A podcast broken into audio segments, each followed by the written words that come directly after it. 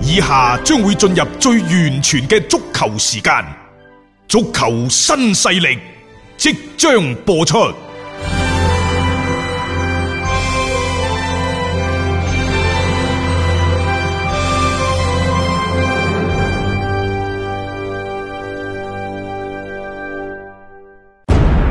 足球場，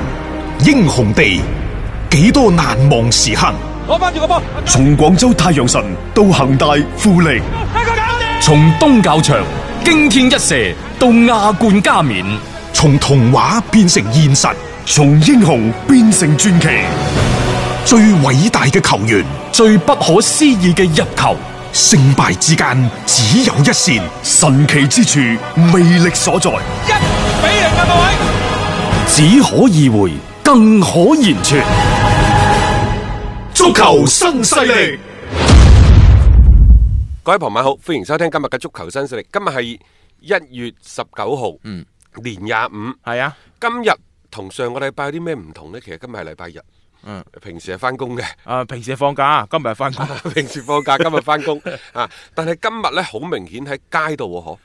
啲車少咗，誒梗係啦，都臨近呢全部個塞晒年上去嗰高啲速啊。高速啊，係咯 唔知有冇咁誇張話五十公里喎？誒誒、有啊！我即係一路過嚟嘅時候，有位司機大佬都話就就去湖南啫，一日一夜啦，已經係。係嘛咁你諗下都即係幾咁犀利啊！但係呢，即係誒、呃雖然我哋要過呢一個農曆嘅春節過大年，咁啊但係歐洲啲足球就唔停㗎，並且呢就好似係真係過嚟趕住賀年咁啊！哇，琴晚嘅賽事啊，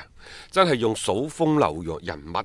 還看今朝呢句説話都不為過。係球場上嘅各種嘅懸念，各種嘅跌宕起伏。加薩尼加熱刺嘅門將撲點球啦，然之後屈福特嘅後衞普度啊普斯亞道，一公分一公分，係啊，具體夠咁險講，精確到毫米，係十點零四毫米，咪即係一公分咯。一公分咯，係啊，喺個門線睇住個波眼白要入噶啦，夾硬都撈翻出嚟。係呢個你只能夠慨嘆，足球係咪講到底都係需要少少個運氣先？即係所謂差之毫厘，謀以千里，就好係啦，咁嘅意思。啊呢個都唔緊要。然之後你認為呢個已經係好即係過山車般嘅，嗯然之後你再睇德甲嗰度喺落後兩球嘅情況之下，呢隊多蒙特發咗癲。嗯夏蘭特首發登場廿幾分鐘，第一場嘅賽事、啊已經係連中三元，第一場波就已經大帽。嗯神奇吧？即係呢叫戴帽入場啊！嗯呢啲唔球緊員要啊啊！與此同時，呢一邊嘅曼城圍攻咗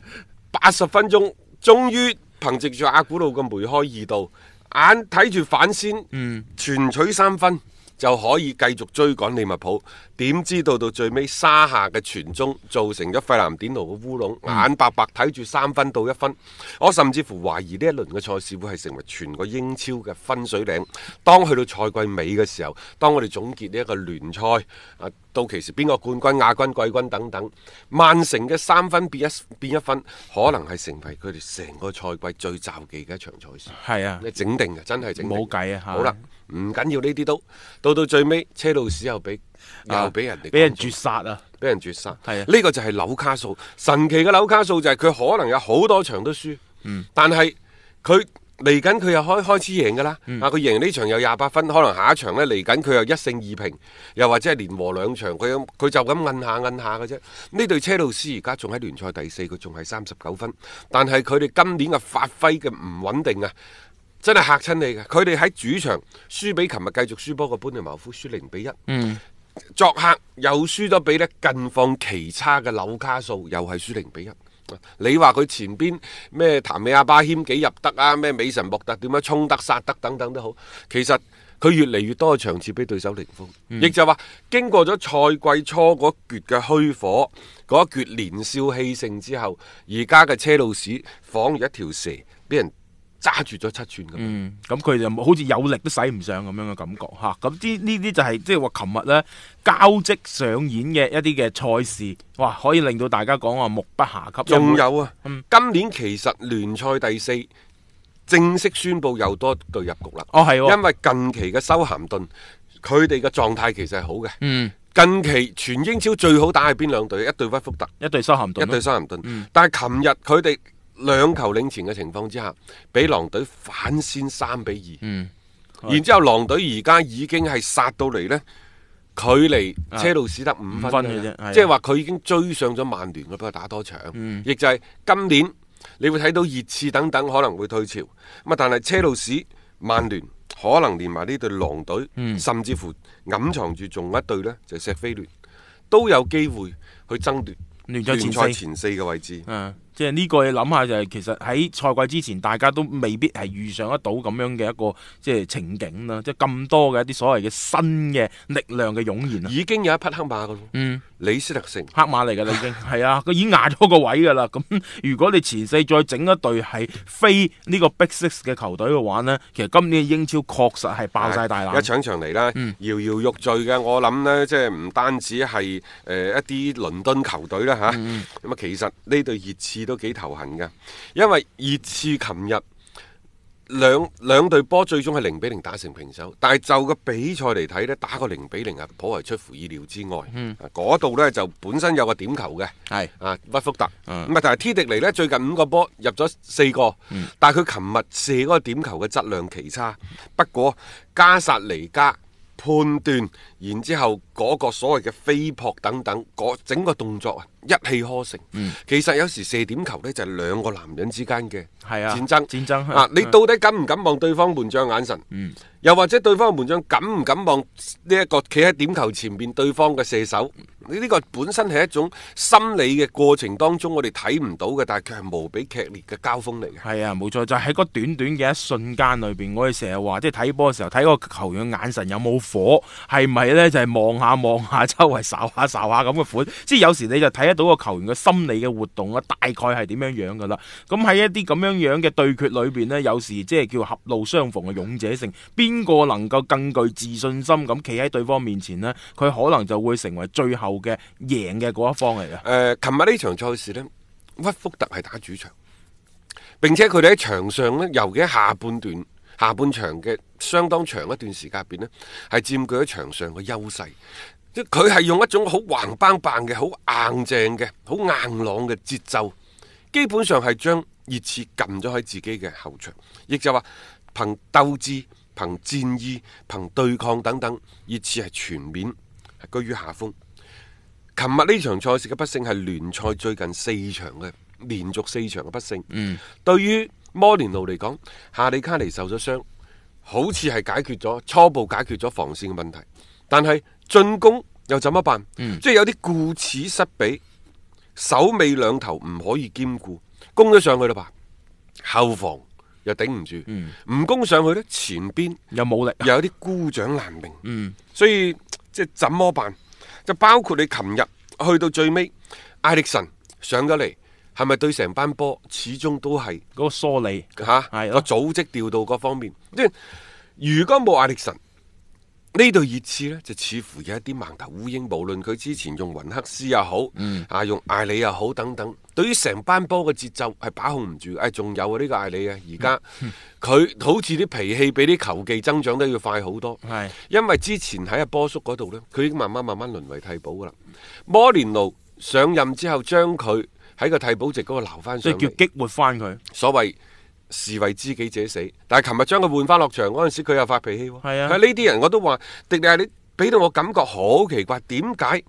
到底過去呢一兩個賽季，尤其過去呢個賽季，到底發生咗咩事？點解球技唔長，嗯脾氣就咁大。就咁大？反而即係可先呢啲，其實喺球隊最艱難嘅時候，你作為一個都幾主力嘅，因為摩連奴上嚟之後，基本上你就係一個幾核心嘅球員，但係你用一種咁樣樣嘅表現嚟去回應翻呢一個知人善任嘅主教練，其實真真係唔好啊。係，啊，艾力艾力神就打死都要走。嗯呢度艾里呢，又開始拍台拍係凳，即係摩連奴入主咗熱刺之後，嗰、個蜜月期係相對短暫，並且呢個蜜月期並不甜，相反係。甜中帶苦，嗯而家睇嚟呢就越嚟越苦澀益劑。咁蜜月期過咗之後，就要面臨一個比較劇烈嘅碰撞期噶咯。嗯冇錯對於摩連奴嚟講，我感覺佢今次賽季中嘅入主熱刺呢，有啲神奇不在。嗯有啲好似光環退去。即係已經好似冇咩計仔咁嘅感覺仲係啊仲係嗰樣嘢，就係佢喺車路士又好，佢喺曼聯又好。我想講一樣嘢咩呢？就係話摩連奴對於球員嘅管理方式是否同而家球員嘅性格有啲格格不入？嗯，呢個係我琴日睇完即係迪利亞你喺場邊啊，即係敲台有敲敲敲凳凳嗰嚇，嗰下嘢之後，我喺度諗嘅，嗯即係而家啲球員。作為父母，大家知啦嚇，即係而家啲小朋友同我哋細個嗰陣時係好難爭教，好根本遠上係兩回事。係但係實際上而家啲球員同樣都係咁難教嘅。你再用以前嗰種費格信息嘅嗰種管理，肯定就唔得。你摩連奴嗰啲呢，即係摩連奴係一個好好有特質嘅人。喺佢手下效力過啲球員，一係就愛到佢死，一係就恨到佢死，係愛憎好分明嘅，嚇、啊，即係走極端嘅嗰種嚟嘅。但係你而家咁樣即係落咗嚟，去去到熱刺上任，但係點解仲會即係呢啲情景又出現啦，嚇冇冇話太多嘅改變？所以喺咁嘅情況之下，我成日喺度。即係揣摩，只能夠揣摩，因為摩連奴唔會講俾我聽佢點樣管理球員嘅，我只能夠揣摩。喂，可能佢嘅管理球員嘅方式呢，仲係冇太大嘅變化，可能即係佢對於自己過去嘅嗰種個性，之前有收斂，但係呢一種嘅收斂到底嗰個程度有幾深呢？佢同、球員之間嘅關係如何呢？嗱，呢樣嘢好重要，無論你有幾宏偉嘅、幾咁勢利嘅、幾咁出奇嘅戰術都好，佢係需要球員去為你完成嘅。係啊，即係佢願意為你搏命，你啲戰術至打到佢願意執行你嘅紀律，你嘅戰術至可以體現出嚟。如果唔係，你嗰一套，你講一套，我做一套，咁啊等於係南轅北轍嘅啫。冇錯啊！特別如果你球隊去到一啲好艱難嘅時期呢，係需要班球員有時拍冷檔，去咬牙堅持，去即係為主教練去搏盡一切。如果你冇嘅話呢，其實講一切即係證明呢隊波嘅嗰個凝聚力，大家嘅向心力係唔夠嘅。攻守兩端有啲顧此失彼咧，好體魄呢就係、一個某個位置有問題，譬如話兩個邊路有冇問題啊？嗯唐根家琴日又係打到有啲車前 到後，誒好點解呢？因為其他隊友對佢嘅嗰個保護唔唔夠夠啊，係唔夠啊！即咪？好啦係，啊嗯諗住佢搞掂晒你嚇。前邊呢，就少咗個夏利卡利。啊，中間呢，就奧利亞嗰啲就，誒、你後邊搞掂晒一條龍。係佢而家呢，就放咗佢喺前邊之後，佢放飛自 我，佢放飛自我，佢根本就唔翻嚟啊！係吓、所以即係搞到唐根交咗，大佬我幾時上 啊？我更衣室連個自己嘅櫃都冇喎，大佬你話點啊點啊？我聽晒你講啦係。好啦，後邊嘅防守有啲顧此失彼。嗯，其實個根仲係喺中場。呢個中場無論係雲克斯又啊好，梅拉拉美拿後邊嘅艾力神，然之後甚至乎係呢一個嘅謝信、啊，係費南迪斯啱費啱南嚟迪斯嘅呢個，等等都好初嚟乍到啫呢個啊係啊。勞斯數，嗯你始終就覺得呢成班中場有啲盲頭烏蠅嘅。都唔知點做佢哋就係即係攻防嘅節奏呢班波係有啲咁多亂，所以點解佢中意要依賴翻亞歷臣？如果話摩連奴從上任到而家超過二十場嘅賽事，到而家仲要依靠即將要離隊，又或者就算唔離隊已經心生離意，下個賽季一定要走嘅亞歷臣，仲係要依靠佢嘅話，咁樣。即係我覺得呢對熱刺係啊牙煙，而家我睇下作為熱刺啊，真係唔好放亞歷臣走。係因為半年就算千幾萬兩千萬，你係當租借又好，點樣都好，你執翻呢個球員，你即係艾力神，只要你安撫咗佢，你話你半年，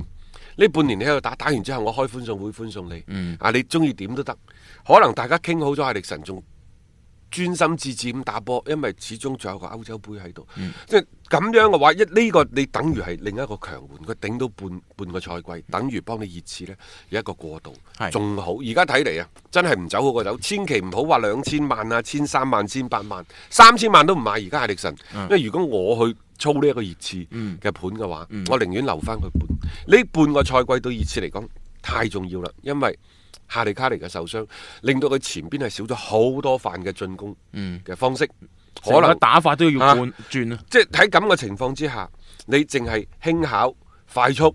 係唔夠嘅，佢係、需要一個強大嘅中場嘅火力嘅支持。但係如果少咗艾力神呢班波啊頭痕嘅，係啊， 即係好似中場好多人，但係冇一個係可以做到嗰種嘅功效，呢、個不可取代性啊呢，其實都幾嚴重啊！我覺得對於即係成個熱刺嚟講，誒、即係你所以睇到其實而家摩連奴每一場比賽拉班波出嚟，我感覺其實真係辦法唔多咯。誒、你琴日對住呢個威福特難聽講句唔哦輸就算好彩，當然最後佢冇贏，佢亦都唔好彩咯，即係冇入到嗰個波。但係有時時運氣上邊唔係企喺你嗰邊啦，你又點踢咧都點都係唔順噶啦。咁呢個就即係熱刺啦，持續嘅一個不勝之下呢，我覺得佢哋都要敲響警鐘，因為嗰個排位啊不斷咁滑落嘅話呢，你究竟今年你嘅目標係乜嘢先？如果要爭前四啊，而家似乎你真係要好好咁解決下隊中嘅問題先得。有魄力，有魅力，聽波就聽新勢力。一個為足彩愛好者度身訂造嘅全新資訊平台北單體育，經已全面上線。北單體育擁有基於北京單場賽事作出全面評估嘅優秀團隊，雲集張達斌、陳奕明、鐘毅、李漢強、呂建軍等大咖，為你帶嚟更專業嘅賽前預測分析以及賽後總結報告。北單體育無需註冊，一鍵辦理。想避免足彩市場起起伏伏，快啲嚟微信搜索公眾號北單體育。